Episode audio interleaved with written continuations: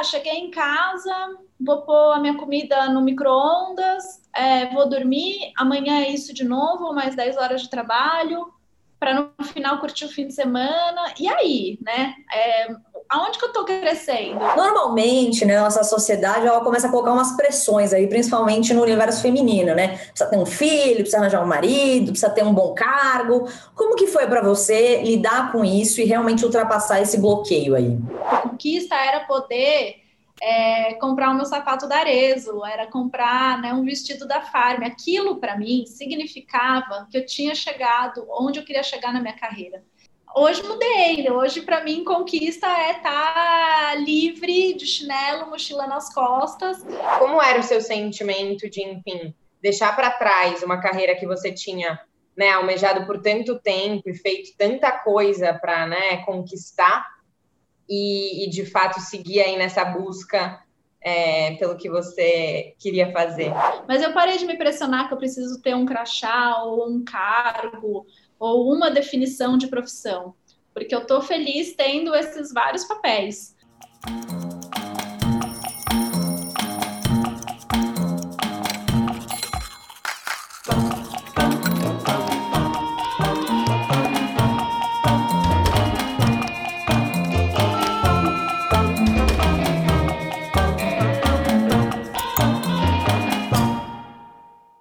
Oi, pessoal, bem-vindos a mais um vídeo quem me dera. Hoje a gente vai entrevistar a Mina Storch, que desde os 14 anos sempre sonhou em ser uma grande executiva e de fato ela foi. Mas em um momento divisor de águas, mudou a rota da sua vida e descobriu que não precisava de um novo crachá para se sentir completa. Oi Marina, tudo bem? Seja muito bem-vinda ao canal. A gente está ansiosíssima para ouvir essa história. Oiê, tudo bom? Prazer estar aqui com vocês. Obrigada pelo convite. Mar, recebi muitas indicações falando sobre você, então muito obrigada por você ter aceitado estar aqui hoje dividindo sua história. Valeu, Cam. Eu tô feliz, fiquei feliz de ver alguns vídeos do canal. É, é, bem a minha cara, o que vocês falam, as pessoas que vocês entrevistam. O primeiro vídeo já bateu assim no coração e estou muito feliz de contribuir com o projeto de vocês. Então, para a gente começar, Mar, em uma frase, a gente quer saber quem é você hoje. Eu sou Marina, eu sou uma mulher livre, nômade, que está sempre mudando a rota e sempre buscando autoconhecimento, novas culturas e descobertas. E o que você fazia antes de você se tornar essa mulher aí que você contou pra gente? Bom, eu sou engenheira formada com pós-graduação em marketing, trabalhava na vida corporativa, trabalhei sempre com trade marketing, desenvolvimento de canais, áreas comerciais, de empresas grandes, com times grandes, enfim, essa era a minha vida por oito anos antes. E agora, o que você faz, o que você tem feito aí nesses últimos tempos? Hoje eu sou escritora, acabei de lançar meu primeiro livro, sou nômade, viajante, é, procuro sempre estar tá viajando, mudando de casa. Compartilho meu conhecimento através do Instagram, através de alguns cursos online, workshops, dou aulas de yoga e dou terapias de Theta Healing. E Má, agora a gente para entender aí como que você saiu desse universo aí corporativo e chegou onde você está hoje. Se você puder contar lá desde o comecinho da sua história, enfim, acho que é válido para a gente começar a entender como que começou esse sonho de ser, ser executiva até onde você está hoje? Bom, eu tinha essa certeza na minha vida desde a adolescência que eu queria trabalhar em grandes corporações, queria liderar grandes times, era, era o meu sonho, era trabalhar em empresas. Quando eu via filme, em filme, as grandes empresas, eu queria aquilo, entrar em reunião, atender celular, responder mil e-mails, eu achava o máximo, e foi isso que eu fiz, eu fui estudar engenharia de produção, porque eu acreditava que era uma área que eu poderia depois me adequar a vários é, departamentos.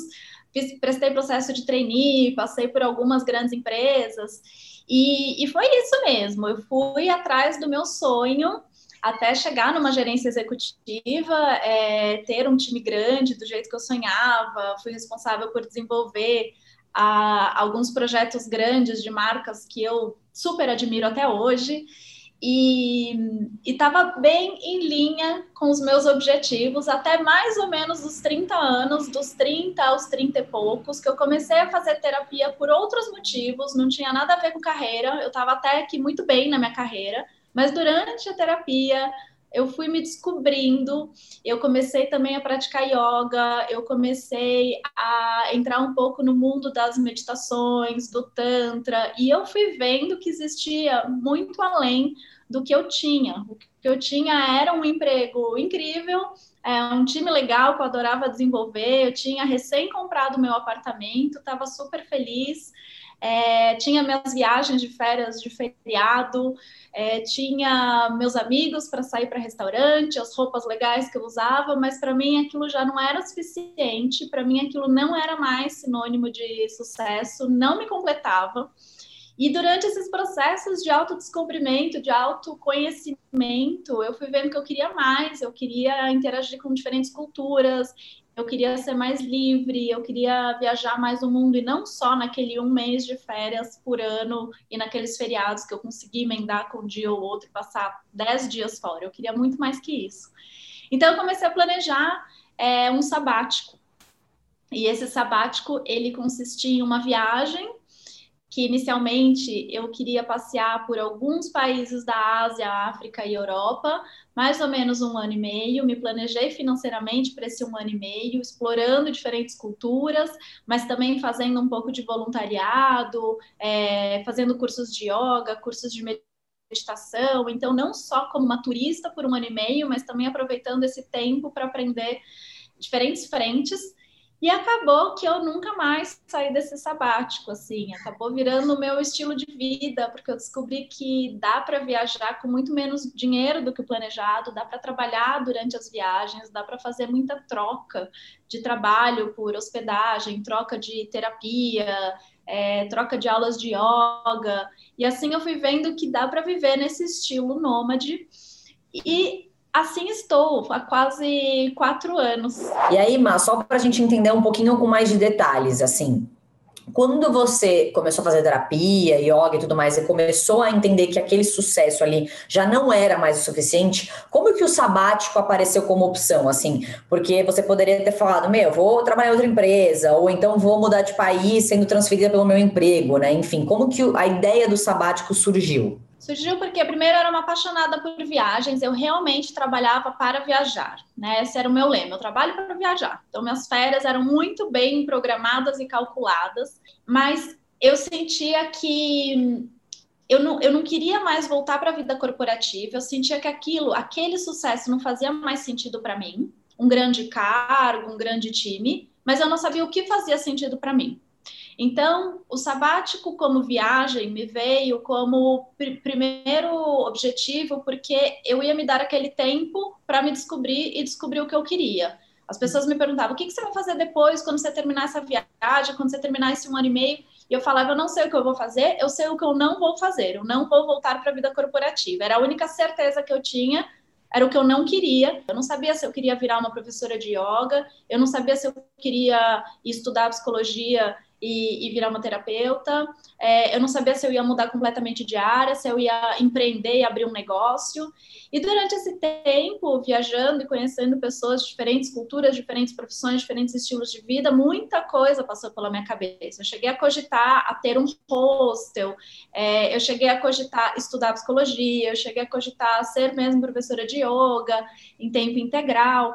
Então, esse tempo eu acho que ele foi suficiente para eu entender várias profissões é, e vários estilos de vida e entender que tipo de cultura eu queria viver, mas eu não sabia o que era. Então, eu fui deixando, eu fui, eu fui indo pela minha paixão, que é viajar, com um tempo determinado, porque eu tinha uma grana calculada, mas quando eu fui vendo que essa grana, ela poderia, essas viagens poderiam ser infinitas pelo estilo de, vi, de viagem que eu escolhi, né? Que é o estilo de viagem onde você pode trabalhar enquanto viaja, você pode trocar acomodação por trabalho, você pode trabalhar online, você pode dar aulas de yoga de onde você estiver, dar terapias de onde você estiver. É, eu fui tirando esse, esse deadline, esse prazo para terminar. E a partir do momento que eu fui conhecendo tantas pessoas diferentes e fui me aprofundando em profissões diferentes, fui estudando um pouco algumas terapias holísticas, fui estudando yoga, fui estudando a escrita, eu também fui vendo que eu não precisava tanto de uma única profissão. Então, ao longo da viagem, eu fui entrando nesses papéis e encarando diferentes profissões, mas sem me trazer tanto peso de definir uma única. Eu sempre deixei o campo aberto porque eu acho que a gente muda o tempo inteiro. E eu parei de falar a frase eu sei o que eu não quero, eu sei o que eu não vou fazer, porque eu realmente eu não sei. Pode ser uhum. que eu uhum. volte um dia para a vida corporativa, pode ser que eu volte a morar no Brasil, eu realmente eu não sei. Eu simplesmente vou sentindo, vou sendo guiada pela minha intuição, é, vou sentindo sinais e aceito que a gente mude, né? A gente muda mesmo e não tem que ficar pegado não a, a, decisões do passado. Má, você acho que você experimentou, você, você usou aí a experiência na essência mesmo do que é experimentar, né? Você aproveitou para experimentar, descartar e, enfim, ir sentindo ali o que te fazia vibrar naquele momento.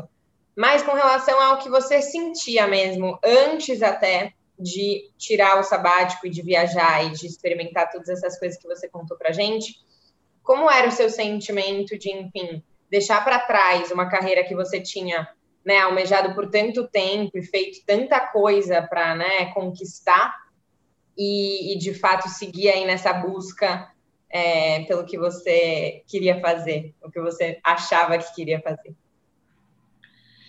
Eu acho que quando eu estava na, na, carreira corporativa, é que eu tinha uma vida extremamente acelerada, mas nunca foi estressante. Eu nunca fui daquela pessoa que precisava de uma fuga da vida corporativa. Assim, eu tinha realmente prazer em tudo que eu fazia. Eu não tive um burnout, eu não tive um, um pico de estresse, eu não passei por esses momentos ruins. Mas eu sentia um vazio no peito que eu não sabia descrever. Então, assim, no sentimento, eu sentia um vazio do tipo, eu tinha um dia, às vezes, de 10 horas no escritório, onde eu resolvia várias coisas, né? E isso envolvia, impactava a vida de várias pessoas do meu time. É, eu chegava em casa me sentindo até que preenchida de estar tá movimentando essa energia, movimentando a vida de pessoas. Mas eu, eu sentia um vazio do tipo, tá, cheguei em casa, vou pôr a minha comida no micro-ondas, é, vou dormir, amanhã é isso de novo, mais 10 horas de trabalho, para no final curtir o fim de semana. E aí, né? É, aonde que eu estou crescendo? Porque chega um momento que eu sentia que eu estava nessa, nessa roda e que não me acrescentava mais tanto. Uhum. Então eu senti um vazio, eu sentia um. Isso vai ser para sempre, isso vai ser até eu me aposentar. É, não, não, sabia direito se era isso que eu queria. E a partir do momento que eu pus a mochila nas costas e saí viajando, eu nunca mais senti esse vazio a, os momentos de incerteza eram muito maiores, né? Eu realmente foram passando meses e eu, o dinheiro também vai reduzindo e você já conheceu vários países que você queria, então até que assim os objetivos eles vão sendo atingidos, mas essa angústia não vinha. E por mais que o tempo passasse, mais incerto fosse o meu futuro, a angústia, o vazio no peito não voltava, não voltava. Então eu tinha certeza que eu estava no caminho certo. Eu não sabia qual era esse caminho, eu não sabia em que país eu ia parar para morar, se eu ia realmente parar ou se eu ia continuar rodando. Eu não sabia que profissão eu ia seguir. Eu realmente não sabia que estilo de vida eu ia levar. Mas esse vazio, ele não me tomava, porque eu sentia que eu tinha tudo, eu tinha um mundo, eu estava todo dia aprendendo algo novo, todo dia engrandecendo de alguma forma. Então, para mim, esse sentimento foi muito completo em fazer coisas muito mais simples, é, em ter uma rotina muito mais simples, que envolvia muito menos né, entregas, assim, quando você se compara com trabalho, com um cargo executivo mas era muito mais completo. E mas assim, se, gente, se você pudesse olhar para trás e falar, não, eu tive esse aqui, ó, clique, qual foi a hora da virada para você falar, não, eu vou fazer essa mudança? Teve algum momento chave aí durante essa jornada? Teve. Eu, dos 30 aos 33, eu, a palavra sabático rondava a minha cabeça.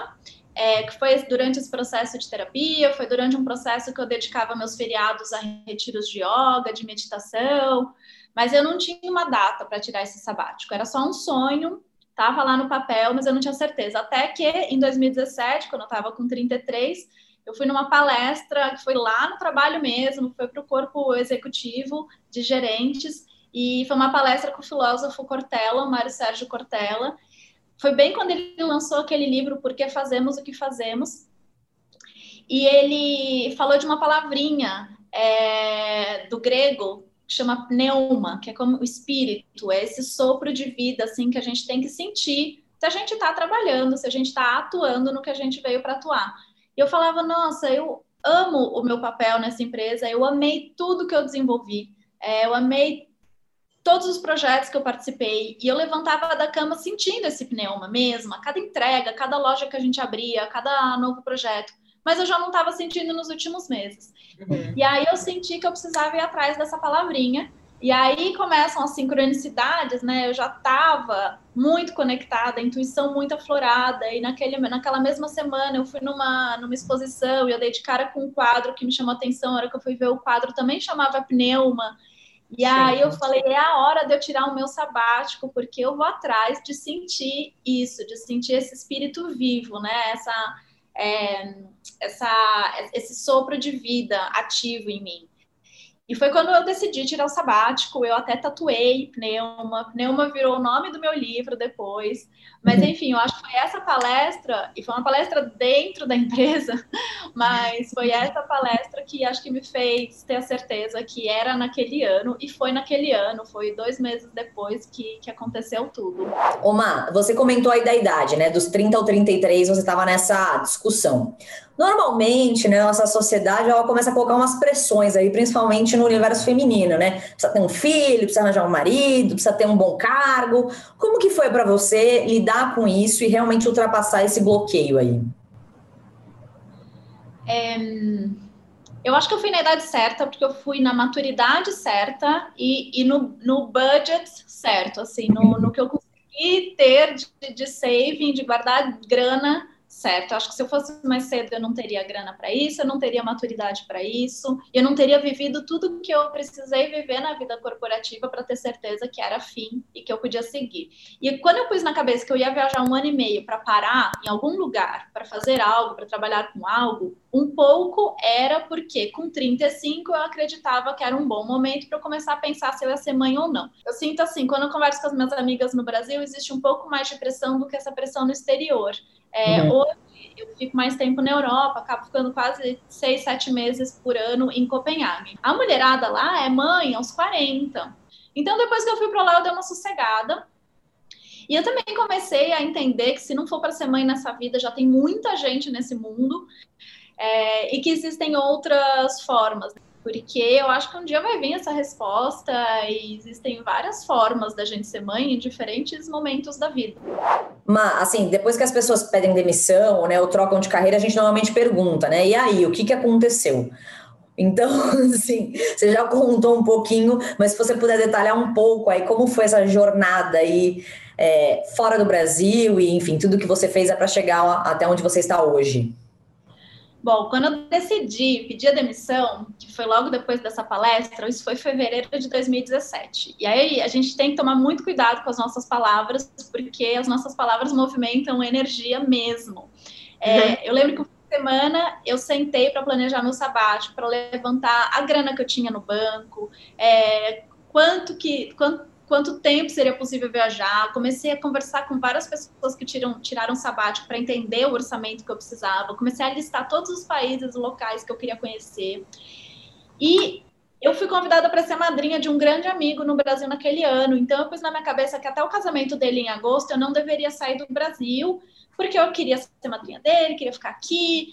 Então, eu meio que falei, já, de agora, fevereiro até agosto, eu me planejo para pedir demissão em, em julho para sair em agosto. Mas em maio, eu fui demitida. Porque quando você põe na cabeça uma coisa, você já se desconecta energeticamente do que você tinha antes. Assim, eu simplesmente passava o dia inteiro planejando meu sabático. É, qualquer coisinha eu já falava, nossa, olha esse país, quero conhecer. Eu, alguém veio de férias de tal lugar, eu já ia trocar uma ideia porque era um lugar que eu queria conhecer. Então minha energia toda já estava voltada para essa viagem. E eu continuei trabalhando normalmente, como eu sempre trabalhei, mas com certeza minha energia não estava mais lá. E eu estava com férias marcadas para Disney, olha isso, eu nunca tinha ido para Disney. Era um sonho, eu estava com férias marcadas e eu fui demitida uma semana antes das minhas férias. Então, na verdade, o meu sabático começou com essas férias. O meu, meu sabático começou na Disney. Então, eu fiz uma viagem para Orlando, para todos os parques. E ainda com uma cabeça de férias, né? Ainda não era uma cabeça de sabático. Imagina, a Disney nunca estaria no meu sabático, mas seria minhas últimas férias. E quando eu voltei é, dessas férias, eu já não tinha emprego, daí eu comecei a me organizar, né? Eu, eu comecei a ver. Eu, primeiro eu peguei meu guarda-roupa e vi o que, que eu precisava para essa viagem, o que, que eu não precisava. Então, assim, eu fiz um mochilão com tudo que eu precisava, roupa de verão, roupa de inverno, tal, e todo o resto eu tinha 60 sapatos de salto, eu tinha quase 90 vestidos, assim, eu fiz um mega bazar, eu tinha duas bicicletas, eu pus para vender, comecei a vender um monte de item da casa, móveis, decoração. Eu estava no meu apartamento recém-comprado, coloquei para alugar. Então foi um mês de desapegos. Uhum. Quando eu embarquei foi setembro de 2017. Eu comecei pela Índia, que foi logo assim, né? Tapa na cara, pancadão é, que ir sozinha, uma mulher para a Índia, me dava muito medo, mas muita curiosidade. Índia era o país que eu estava mais afim de conhecer na Ásia, principalmente por causa do yoga. Então, eu já, do Brasil, eu já pesquisei e, e me inscrevi num curso de yoga de, de, de um, um mês, de 30 dias, de 200 horas, e fui, então, primeiro para esse curso. Porque ir para a Índia, é, eu queria muito explorar o país, mas eu estava com aquela insegurança de viajar sozinha, então eu acreditava que se primeiro eu fizesse o curso, que daí no curso você tem uma certa segurança, você dorme na escola, né? Você tem aquele grupo de amigos, você tem aula todo dia, você não está sozinha. Então foi a primeira iniciativa foi fazer o curso e foi a melhor coisa, porque eu saí querendo compartilhar yoga, mas ainda não pronta para ser professora, apesar de eu estar tá, é, praticando yoga quatro anos antes desse curso, mas eu não me sentia pronta para ser uma professora. Mas pelo menos eu saí desse curso um pouco mais preparada para compartilhar yoga. E daí eu comecei a viajar pela Ásia, sempre ficando em hostel. E eu marcava umas aulas de yoga no hostel, umas aulas de yoga na praia para os outros, outros, viajantes. O pessoal fazia contribuição voluntária. Então tinha gente que dava 5 dólares, 10 dólares. E foi assim também que eu fui levantando uma grana para continuar viajando. E além da Índia, eu fui explorando outros países da Ásia, fui para Indonésia, Filipinas, Mianmar, Sri Lanka, Nepal, Singapura, Malásia. Eu geralmente eu ficava um mês em cada país porque eu gostava de fazer voluntariado em hostel e isso exige um pouco mais de semanas em cada cada hostel. É, eu gostava de, de sentir um pouco da cultura do lugar então, eu não fazia coisas muito turísticas, eu não ia nos restaurantes turísticos, eu não fazia esses passeios pagos, eu fazia city tour, mas eu ficava mais comendo onde os locais comem, fazendo amizade com o pessoal que trabalhava em hostel para entender como é que é a rotina de quem está morando no país. E assim eu fui explorando mais é, da cultura de cada lugar. E assim eu completei quase 10 meses de Ásia, mochilão nas costas, é, fiz o, o, a, a, trilha do campo base do Everest, que eu acho que foi o mais difícil nesse tempo de Ásia. Estudei alguns cursos de meditação, de Tantra, Theta Healing, eu estudei lá também na Índia.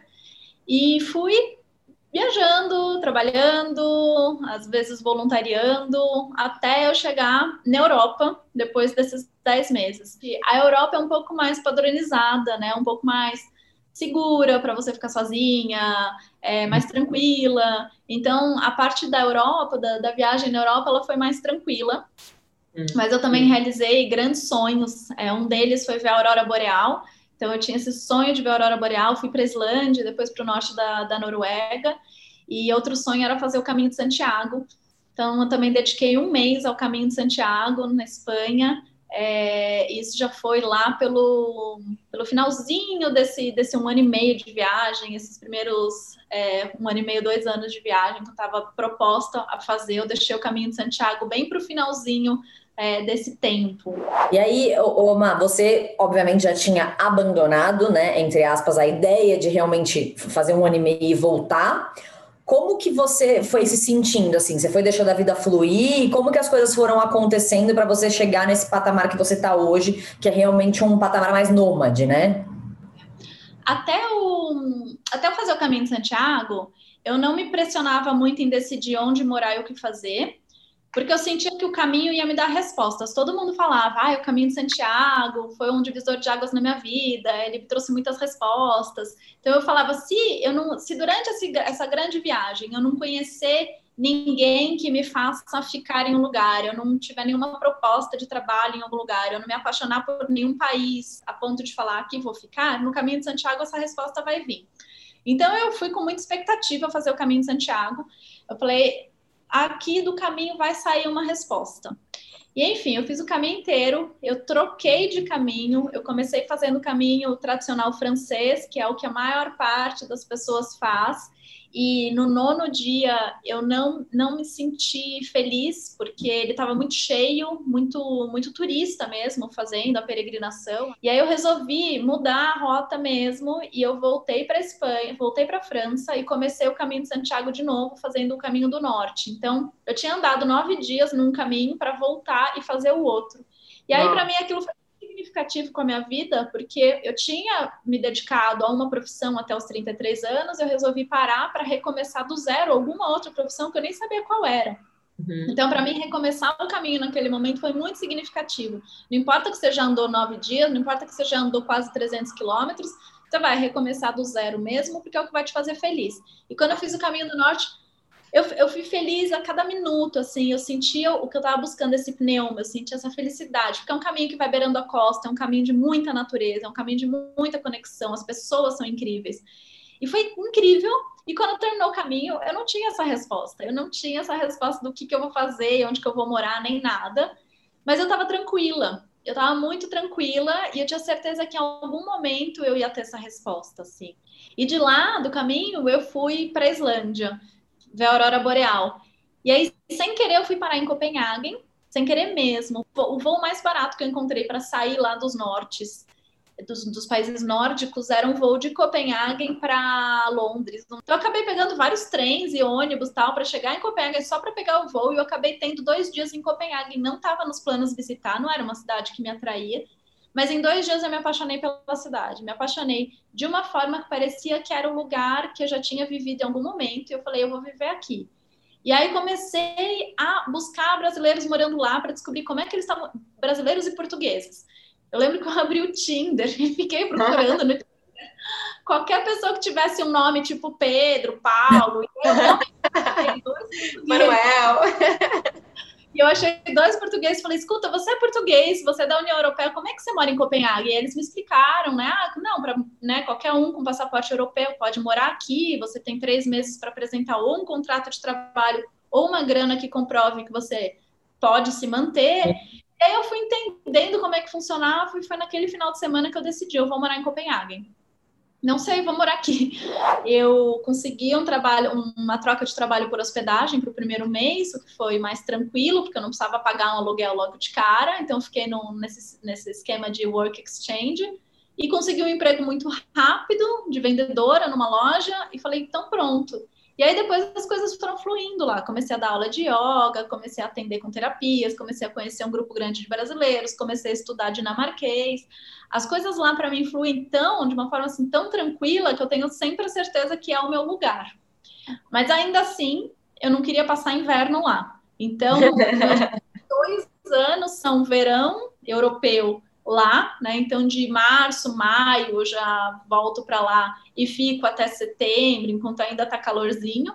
E depois eu venho para cá, ou vou fazer minhas viagens, mas enfim, eu não, eu não, não, não cogito ficar o ano inteiro, não, eu não considero lá a minha casa.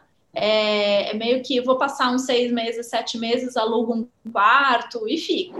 Ima, assim, chegamos ao ponto, né, que estamos hoje, então faz aí o que uns dois anos, né, que você está nessa vida de um pouquinho lá, um pouquinho cá. Como que é para você essa coisa de você realmente não ter um crachá? É, eu tô lá, eu arranjo um emprego numa loja, eu tô aqui no Brasil, eu vou, enfim, me virando. Como que, como que é esse sentimento para você? Você se cobra disso ou você realmente deixou a vida fluir e é isso que temos hoje? No começo eu me cobrava um pouco, eu falava, ah, acho que é temporário, vou ficar aqui esse ano, depois eu sinto o que, que eu vou fazer e tal, porque é, o jeito que a gente foi educada, né, pelo menos eu, com, com faculdade, mestrado, a gente precisa de diploma, a gente precisa de crachá, é, existe essa cobrança dos outros e cobrança interna também. Mas com o tempo, eu fui conhecendo tanta gente diferente, e aí lá eu fui me impressionando menos com essa história de voltar a ter um crachá.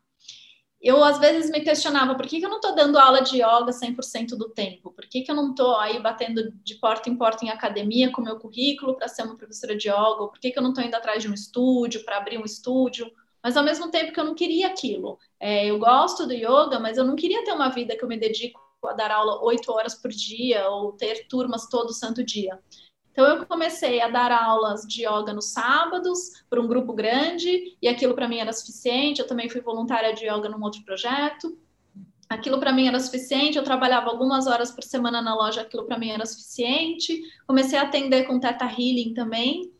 E aí eu fui me pressionando menos, porque o que eu ganhava era suficiente para eu viver. Eu não precisava me preocupar é, com dinheiro. Óbvio, a gente tem que se preocupar com o futuro, com a aposentadoria. Então, assim, em algum momento também eu vou começar a me preocupar com isso. Hoje eu não tenho essa preocupação. Hoje eu não fico. Eu acho que eu, a minha cabeça mudou tanto que eu acho que eu, com quase 40 anos, é cedo para me preocupar com a aposentadoria. E quando eu tinha, tipo, 25, que eu fui parar na primeira empresa, eu já tinha feito minha previdência privada pensando na minha aposentadoria. Então, assim, é um desespero, porque a vida no Brasil é mais difícil mesmo economicamente. A gente uhum. tem medo de se planejar. Mas, tendo eu esse privilégio, essa oportunidade de poder morar em algum país da Europa, eu já tenho men menos preocupação. Mas eu parei de me pressionar que eu preciso ter um crachá ou um cargo ou uma definição de profissão, porque eu estou feliz tendo esses vários papéis. É, e principalmente agora que eu comecei a atuar um pouco no online, comecei a dar um pouco de curso, workshop online, eu estou muito satisfeita, eu tô, tô muito feliz de estar contribuindo com a vida de outras pessoas. Uhum. Então, eu não estou nessa pressão, não. Por enquanto, não, não tá vindo essa pressão aqui, não está chegando, não. E pensando, falando de barreiras, muita gente que a gente entrevista aqui fala que em algum momento né, da transição aí, desse, desse período de mudança, encontrou barreiras da família, dos amigos. Você chegou a encontrar essas barreiras antes, ou então agora, enfim, que você já se estabilizou nessa vida nômade, aí se estabilizou nem, nem a palavra melhor, né? você encontrou alguma barreira aí nesse caminho? As pessoas sempre me deram muita força, os meus amigos é, de São Paulo, eles, lógico, eles né, tiveram rumos diferentes, está todo mundo aí casado com filho, grandes cargos, mas eles sempre admiraram essa minha coragem, então sempre foi uma troca boa. Quando eu quero aterrar um pouco, eu venho, converso com eles e eu aterro, eu entendo o que, que são essas responsabilidades de família, pensar no futuro, essas discussões que eles têm sobre onde estão guardando dinheiro para aposentadoria, que escola vão as crianças eu, eu dou uma terrada de que a vida não é só a mochila e essa liberdade toda. E eles também, eles se encorajam muito comigo, então a gente tem boas trocas, mas não tem ninguém me julgando, pelo menos não chega em mim, assim, nenhum tipo de uhum. julgamento, nenhum tipo de crítica. Então tem muito desse apoio. E eu acho que é. principalmente no último momento, esse último ano que eu escrevi o livro, eu escrevi o livro sobre a viagem. E aí eu gostei muito de escrever, e eu comecei a enxergar isso também como uma profissão. É, já estou escrevendo o meu segundo livro, então uma profissão que nunca, em nenhum momento do meu sabático tinha passado pela minha cabeça de ser escritora, de repente está vindo à tona. E isso também eu não preciso de um local físico, eu posso escrever de qualquer lugar do mundo, mas é um, foi um processo hum, incrível, assim, o, o, processo da escrita, agora esse momento onde as pessoas estão lendo a minha história, e isso está encorajando as pessoas a mudarem, está encorajando as pessoas a seguirem seus sonhos, é, é, muito gratificante. Então, esse momento, principalmente que as pessoas leram minha história, os amigos das antigas, a família, meus irmãos, essa troca é, é, é muito incrível. Você vê que você está encorajando as pessoas de alguma forma e essas pessoas também estão me ajudando no meu processo. E Márcia, aproveitando aí que você comentou né, sobre o livro, como que surgiu é, a ideia realmente de escrever um livro, de se tornar aí, né, escritora? E assim, isso é algo que você escrevia antes, alguma coisa? Realmente foi algo que apareceu assim de repente? Como que foi esse surgimento aí na sua vida? Eu desde o começo da viagem eu queria registrar é, a viagem de alguma forma para eu não esquecer nada. Mas eu não queria ficar carregando diário, que eu achava que era uma coisa pesada, tinha medo de perder. Então eu não lembro direito da onde surgiu a ideia de escrever cartas para mim mesma. E daí eu fui viajando Índia, Sri Lanka, cada novo país eu escrevi uma carta, parava num café, escrevi uma longa carta, contando em detalhes o que eu tinha aprendido e conhecido, mas contando principalmente o que eu tinha sentido, reflexões, observações, e fui mandando essas cartas para casa dos meus pais porque eu queria ler no final. Eu não sabia o que ia virar eu, eu tinha essa ideia de fazer um blog, é, de compartilhar no Instagram as minhas viagens. Eu pensava em fazer um canal no YouTube um dia. Daí eu falava, ah, quem sabe essas cartas vão virar episódios do YouTube. Mas eu não sabia direito o que fazer com essas cartas. Era uma forma de eu registrar que não era um diário para eu carregar comigo. E por dois anos eu realmente não abri essas cartas. Ao final dos dois anos, eu eu entrei numa comunidade de viajantes assim, e, e, dentro desse grupo algumas pessoas tinham escrito suas histórias de viagem, suas histórias de sabático. E uma delas uh, escreveu Te Mando Flores da Grécia, a Paula, e a gente já trocava muita figurinha. E aí eu comecei a trocar, quando eu li a, a, o livro dela, me tocou muito. E eu não tinha pensado em escrever minha história. Mas quando eu li, eu falei, gente, o livro dela me tocou e a gente viveu muitas coisas parecidas. Será que se eu publicasse a minha história, tocaria alguém? É, faria alguma mudança na vida de alguém. Mas eu tinha um sabotador, né? Eu tinha um sabotador interno que falava: você está se exibindo, vai escrever sua história para quê? Quem quer saber sua história? Então eu tinha esse sabotador com medo, mas ao mesmo tempo tinha um encorajador que falava: publica, porque vai movimentar, vai tocar outras pessoas, vai incentivar outras pessoas. Talvez tudo que alguém precise é ler essa história. E é incrível ver o retorno nas pessoas. E eu descobri que eu gosto muito de escrever que eu escrevo de uma forma muito simples e tranquila, mas que as pessoas gostam de ler.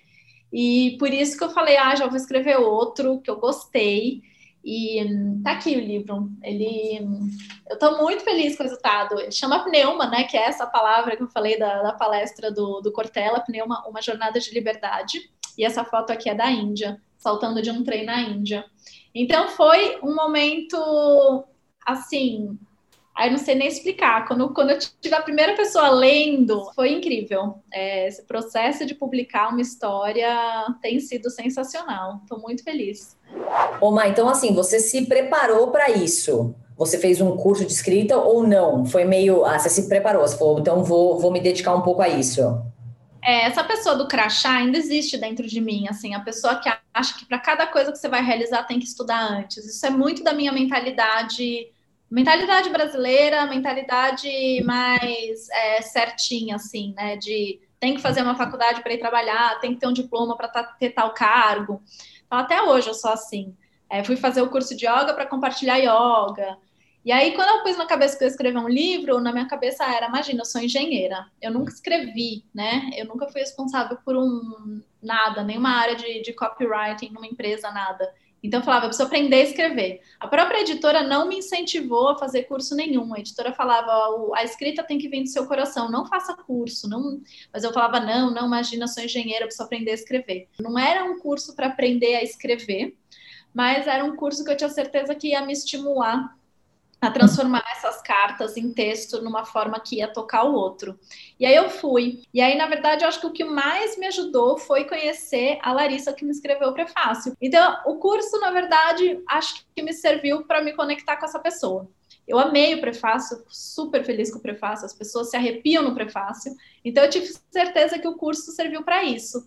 Mas me inscrever no curso é ainda um pouco dessa cabeça de que a gente precisa ter diplomas para comprovar o que a gente faz. E foi e é, é esse mesmo sabotador, esse mesmo pensamento, esse comportamento antigo que eu ainda carrego, que me fez demorar tanto para começar a cobrar por conhecimentos. Assim, tudo que eu faço no Instagram, eu faço muita live de vários assuntos que eu aprendo, que são assuntos que eu aprendo na viagem, né? É, mandala lunar, mapa dos sonhos, planejamento financeiro para sabático, planejamento de viagem, roteiro de viagem, peregrinação. Eu sempre fiz essas lives e as pessoas me davam feedback, falavam, Marina, você, o que você conta, o que você ensina é muito rico, você devia cobrar.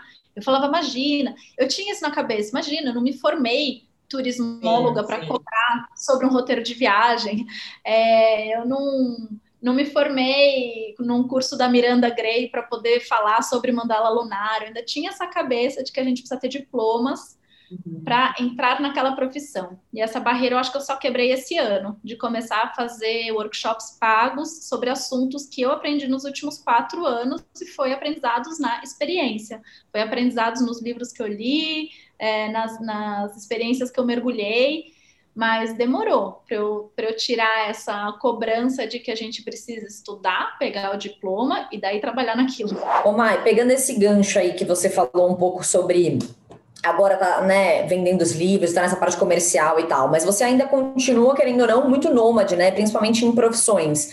Como que você é, é, controla aí uma ansiedade, e se existe uma ansiedade, com relação ao planejamento financeiro? Você vive um dia após o outro, você tem um certo controle, como que funciona isso hoje?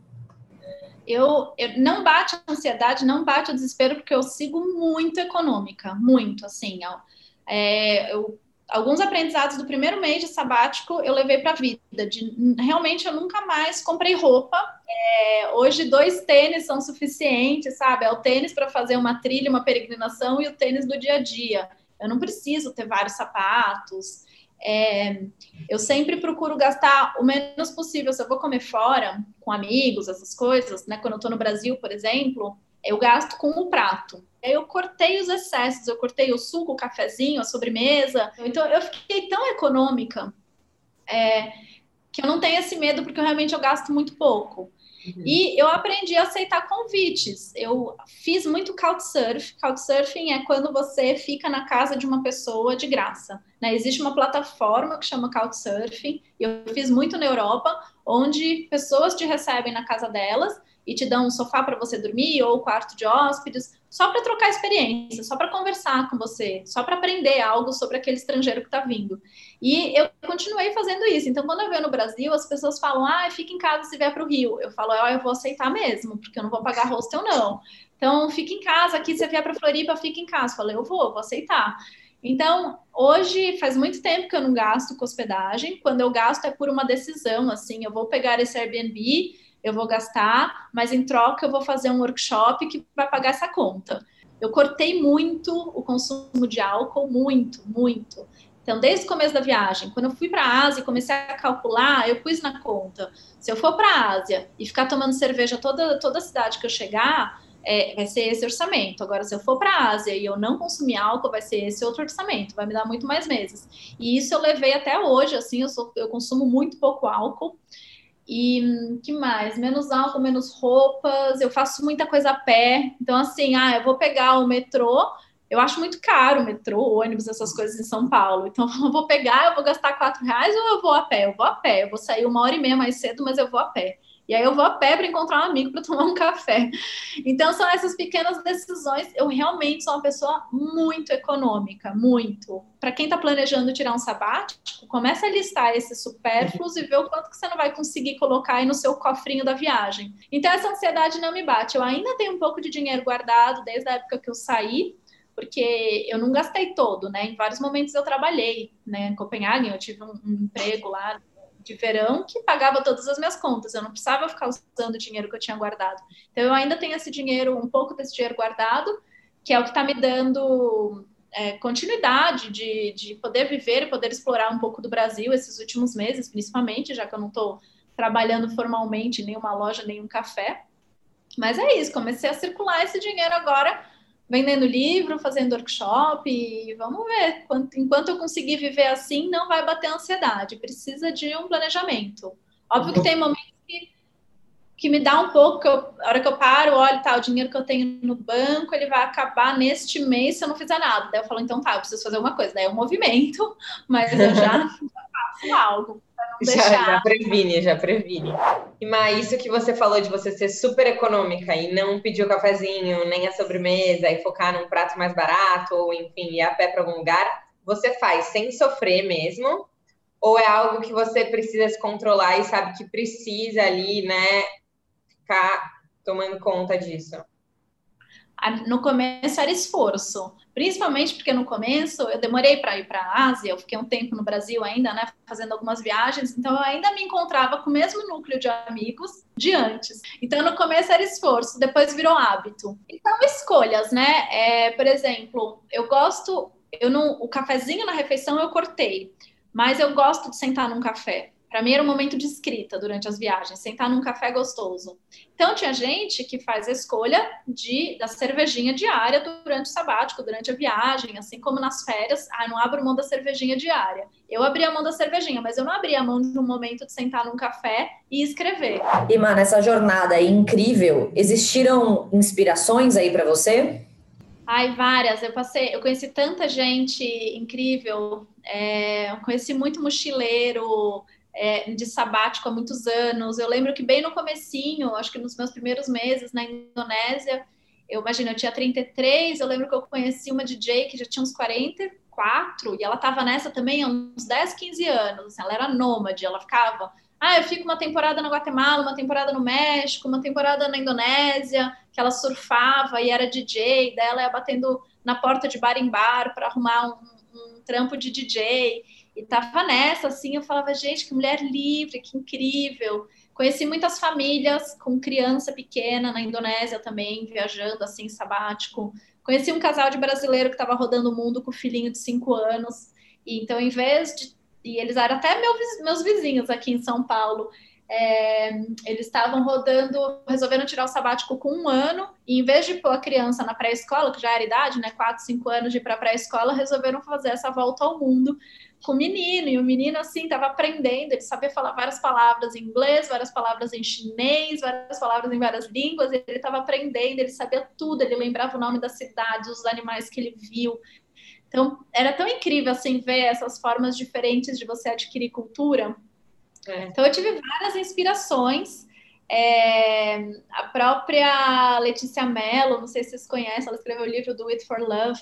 É, é muito incrível a forma que ela vive também. Ela também até hoje está aí, pega umas temporadas, vai fazer troca de trabalho por hospedagem, vive a cultura do país que ela está, ela, ela sente a cultura, assim. Então eu acompanhava a jornada dela, eu achava incrível.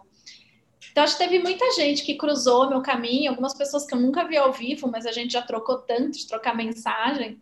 E, e são pessoas que. Eu, eu conheci poucas pessoas que tiraram sabático e voltaram para suas vidas originais. Ima, pensando aí em pessoas que estão né, assistindo a nossa entrevista e falando, meu Deus, eu quero sair para um sabático e talvez né, ter essa vida mais nômade, mais livre, né, realmente poder explorar. Existem aí, sei lá, é, quatro ou cinco dicas práticas que você poderia dar e falar, faça isso, isso, isso, isso e bora. Bom, eu acho que primeiro é, nomeie seus medos. Eu acho que a maior parte das pessoas não vai porque tem medo de algo, né? E a gente tem que nomear entender a raiz dos medos. Então, todo, tudo que te impossibilita, ah, é meu sonho, mas não tenho coragem porque tenho medo do dinheiro acabar, ou tenho medo de não me firmar na minha carreira depois, tenho medo de ficar longe da minha família entender, nomear esses medos entender se é um medo real, se é um medo imaginário e qual é a raiz dele para desmistificar. A partir do momento que a gente identifica que aquele medo não é nosso, aquele medo é algum algum resquício de medo de infância, ou medo que a gente está carregando dos nossos pais, ou algo que a gente escutou de alguém, é, a gente já tira ele da frente. Segundo é, acho que ouça a sua intuição, porque a gente pode fazer o plano que for, mas a gente tem que estar tá aberto a mudar esse plano, a mudar essa rota. Então, vai escutando a intuição, é, não importa, tá no seu plano ir para tal país. Mas aconteceu alguma coisa, te chamaram para outro, vai, né? Não, não diz não para o percurso, porque são, são essas mudanças que vão trazer as melhores surpresas. Então, acho que fique bem atento aos sinais, às pessoas que cruzarem, é, se você sentir que não é para ir um lugar ou não é para se aproximar de uma pessoa, escute sua intuição e não vá. Não importa se você tinha planejado, se tinha combinado, estava tudo acordado. Ah, mas já paguei o passeio. Tá sentindo que ir com aquela pessoa vai dar ruim, não vá. É, desapegue de tudo, desapegue de roupa, desapegue de padrão social, desapegue da maquiagem, desapega de fazer a unha, de fazer a sobrancelha e principalmente desapega das suas decisões porque a gente decide uma coisa, eu tinha decidido é, conhecer, deixa eu ver um país que eu acabei não. Eu tinha decidido conhecer a Nova Zelândia. E aí, no final, no meio da minha viagem, eu vi que estava muito caro, que aquilo ia consumir boa parte do meu orçamento. E aí, simplesmente mudei a rota e fui para outros países. Então, assim, desapega até das decisões que você tinha feito, porque a gente muda. É, a gente já não é, num, dois meses, a gente já não é a mesma pessoa que tinha feito aquele plano. Então, tem que desapegar desde bens materiais, a status, a crachás, e a decisões. E de pensar aqui mais. Eu acho que financeiramente o conselho é esse: é corte excessos. Dá para a gente viver muito mais simples. Isso dá para começar já, né? Se a pessoa planeja aí fazer um sabático daqui a um ano, quando a pandemia acabar, 2022 eu vou, então começa já. Cada excesso, cada rasteirinha nova que você ia comprar, mas você já tem três no armário, em vez de comprar, pega esse dinheiro, e põe no cofrinho da viagem. Em vez de pedir aquele cafezinho no almoço, vai tomar um café em casa e põe no cofrinho da viagem. É, então, acho que a partir de agora começa a cortar um monte de excesso que a gente realmente não precisa. Ima, já que você não tem hoje em dia um crachá que te define, você enxerga aí dentro de tudo que você faz um propósito em comum?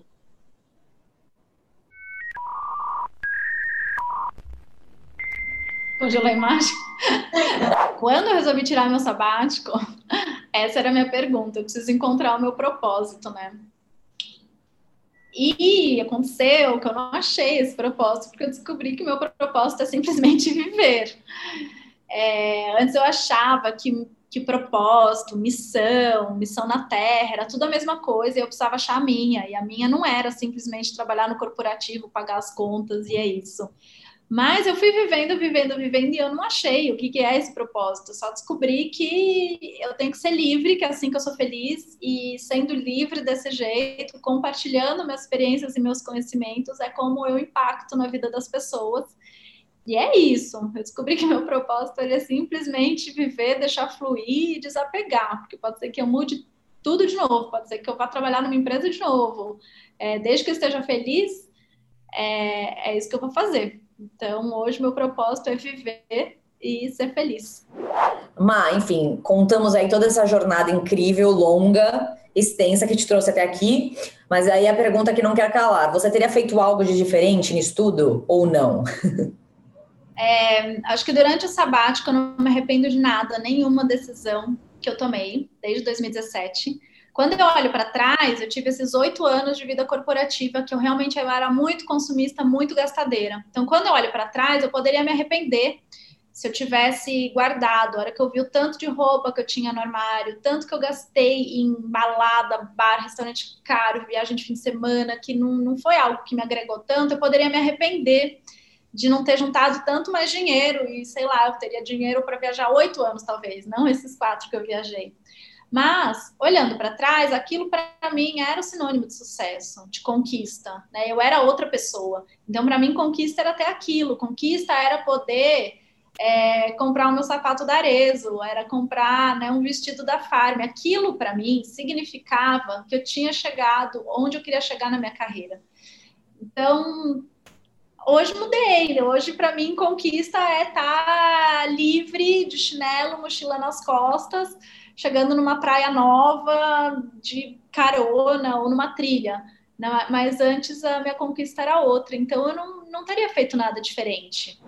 Mar, chegamos aí no nosso bloco final, nosso hashtag choque de realidade.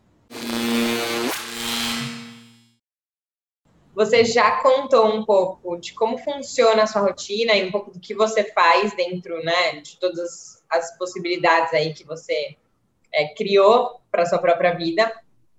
Mas conta para a gente como que você programa tudo isso na sua agenda, no seu dia a dia, durante a sua semana ainda, ainda não é muito fácil para mim, né? Porque imagina a pessoa que trabalha com chefe, com time, com entregas, com reuniões, e-mail, cobranças, é muito mais fácil. Você sabe o que você tem que fazer, você sai da reunião com uma lista de tarefas, sabe que data você tem que entregar cada coisa. E foi assim que eu vivi e me formei como profissional. Então, hoje que eu sou minha própria chefe, eu tenho um pouco mais de dificuldade de me planejar, porque eu ponho prazos, mas eu mesma postergo os prazos, porque são decisões minhas, né? Eu decidi quando eu ia lançar meu livro, não tinha ninguém falando você precisa lançar em outubro, tanto que eu lancei em dezembro, mas eu poderia ter lançado no meio do ano passado. Então eu ainda tenho um pouco de dificuldade de com prazos, isso ainda sofro um pouco, não é fácil para quem é multipotencial, para quem é nômade, para quem é empreendedor. É, mas eu tenho aprendido, eu tenho aprendido principalmente a escutar meu corpo. Eu faço muito exercício da mandala lunar, de entender em que fase do meu ciclo menstrual eu tô. E, e, eu tenho uma fase que é muito mais ativa, eu tenho uma fase que é muito mais introspectiva. Então, eu aprendi a me conhecer e desenhar as tarefas desse jeito. Então, se nas minhas tarefas exige um estudo é, de um livro, para montar aulas de yoga. Então, eu vou pegar a minha fase mais introspectiva para ler aqueles estudos, para ler aquele livro, para fazer aquele curso online, e aquela minha fase mais ativa para gravar as aulas, para marcar workshop, para marcar aquela aula no parque. Então, eu uhum. aprendi a entender um pouco mais do meu corpo, coisas que não me permitia na vida corporativa. Você vai ter aquela reunião de segunda a sexta, não importa se você está morrendo de cólica, se você está.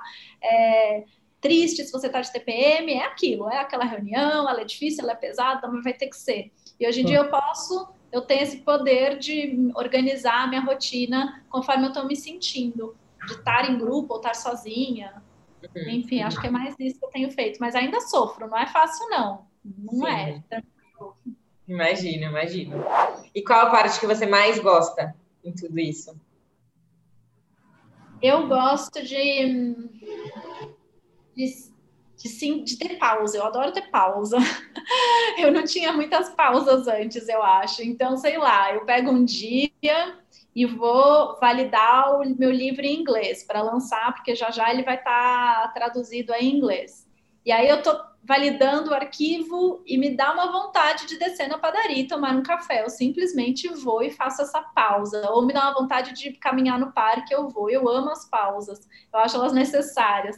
E antes minha vida não, não me permitia. Você tá lá em reunião, sai de reunião, sai de reunião, você tá morrendo de fome, às vezes você só quer dar uma esticada nas pernas, mas não adianta. Já tem outra reunião, já tem outra coisa acontecendo. Então hoje eu amo as pausas. E o que você menos gosta? Eu acho que é a minha procrastinação. Eu ainda procrastino, eu ainda tenho um pouco de dificuldade de disciplina, sim. Eu, eu coloco meus prazos, mas eu mesma mudo os prazos. É, isso ainda me frustra, mas é uma coisa minha comigo mesma, assim, uhum. eu preciso. Aí cada vez que eu tenho uma procrastinação, eu falo, tá, por que, que eu tô demorando para lançar esse guia online do peregrino. Aí eu vou tentando entender de onde vem, eu descubro que é alguma insegurança, tento tratar isso, então é muita autoterapia para conseguir não procrastinar tanto, mas é o que mais me incomoda ainda. É um processo, um trabalhinho mesmo, dá trabalho. Quando não tem ninguém aí, né, te obrigando, é, é mais... É muita vontade para É muito tempo é, com chat. Uhum, total. E Má, para quem está assistindo esse vídeo, ouvindo a gente, ouvindo sua entrevista aqui e escutando aí sua história, e tem vontade de dar um primeiro passo e tá sem coragem aí para qualquer pessoa, independentemente se ela quer fazer um sabático ou não, uma pessoa que está ali estagnado, sem coragem de dar um primeiro passo em busca de alguma coisa nova, o que, que você falaria para essa pessoa? Ai, só vai. Vai, depois você pensa. Simplesmente vai. Porque se essa vontade está dentro, é, tem que se concretizar. Não adianta. Olha que medo é esse que está te travando, tenta renomear esse medo e vai embora. Vai com medo mesmo. Acho que tem que ir de qualquer jeito. E para a gente fechar daquela forma que a gente sempre fecha todas as nossas entrevistas, o que, que significava trabalho para você antes e o que significa trabalho agora? Trabalho para mim antes significava hum, conquista profissional e hoje significa diversão, prazer, é, propósito. Bom, então o que ficou de reflexão na entrevista com a Marina hoje é sobre a liberdade, da gente não precisar nos definir em um crachá e sobre o nosso poder de multipotencialidade. podemos ser várias coisas ao mesmo tempo e nos adaptar a cumprir diferentes funções. E um primeiro passo para essa liberdade acontecer é começar a ter consciência do seu padrão de consumo. Má, muito obrigada por ter compartilhado a sua história. É, eu senti muita verdade. Eu pude ver em você é, a liberdade mesmo, que é viver a vida que você vive, de sentir é, o que o seu corpo está falando. Então, assim, ter visto aí toda essa jornada que você percorreu e, e te ver aí tão feliz e tão liberta mesmo hoje, me deixou muito inspirada. Então, só tenho que te agradecer por participar do Quem Me Dera e por contar essa história aqui para todo mundo. Obrigada, Isa. Obrigada, Camis, pelo convite. Adorei falar com vocês. Parabéns pelo trabalho, parabéns pelo canal, pelas entrevistas e por estarem fazendo essa diferença na vida das pessoas. Acho que cada entrevista mexe no coração de cada um com algum assunto específico e assim a gente vai transformando esse coletivo. Parabéns por esse trabalho, pela missão de vocês, por esse propósito desse projeto muito lindo. Obrigada. Mas eu também queria te agradecer, de verdade, assim, quando alguém me falou, não, você tem que entrevistar essa pessoa, e eu comecei a te seguir, ouvir, eu falei, gente, essa menina, ela é maluca. Como que ela largou tudo? Como que ela vive assim? E aí a gente conversa com você e sente a sua calma, isso que a Isa falou, sua liberdade, sua paz e essa segurança que você tem que tudo vai dar certo, que você vai seguir sua intuição. Então, assim, de verdade, muito obrigada. Eu acho que ouvir você falar é, traz muita segurança para as pessoas que a gente pode ser livre, que existe vida fora das empresas, do mundo corporativo, que existe a possibilidade da gente viajar e conhecer gente, trocar favores, enfim, se redescobrir né, nessa jornada aí, que a gente não precisa ter nada fixo. Isso me trouxe realmente um, uma calma para o meu coração. Então, muito obrigado por todos esses ensinamentos aí, de verdade valeu muito a pena. Muito obrigado mesmo por você ter vindo aqui hoje. Obrigada, Camis. Valeu pelo convite. É isso aí. Espero que as pessoas sigam mudando a rota. Bom, gente, se você também amou a entrevista da Marina, segue a gente aqui no canal, segue a gente no Instagram, que toda quinta-feira, às 8 da noite, a gente tem uma história incrível, assim como essa, para vocês. Até a próxima quinta.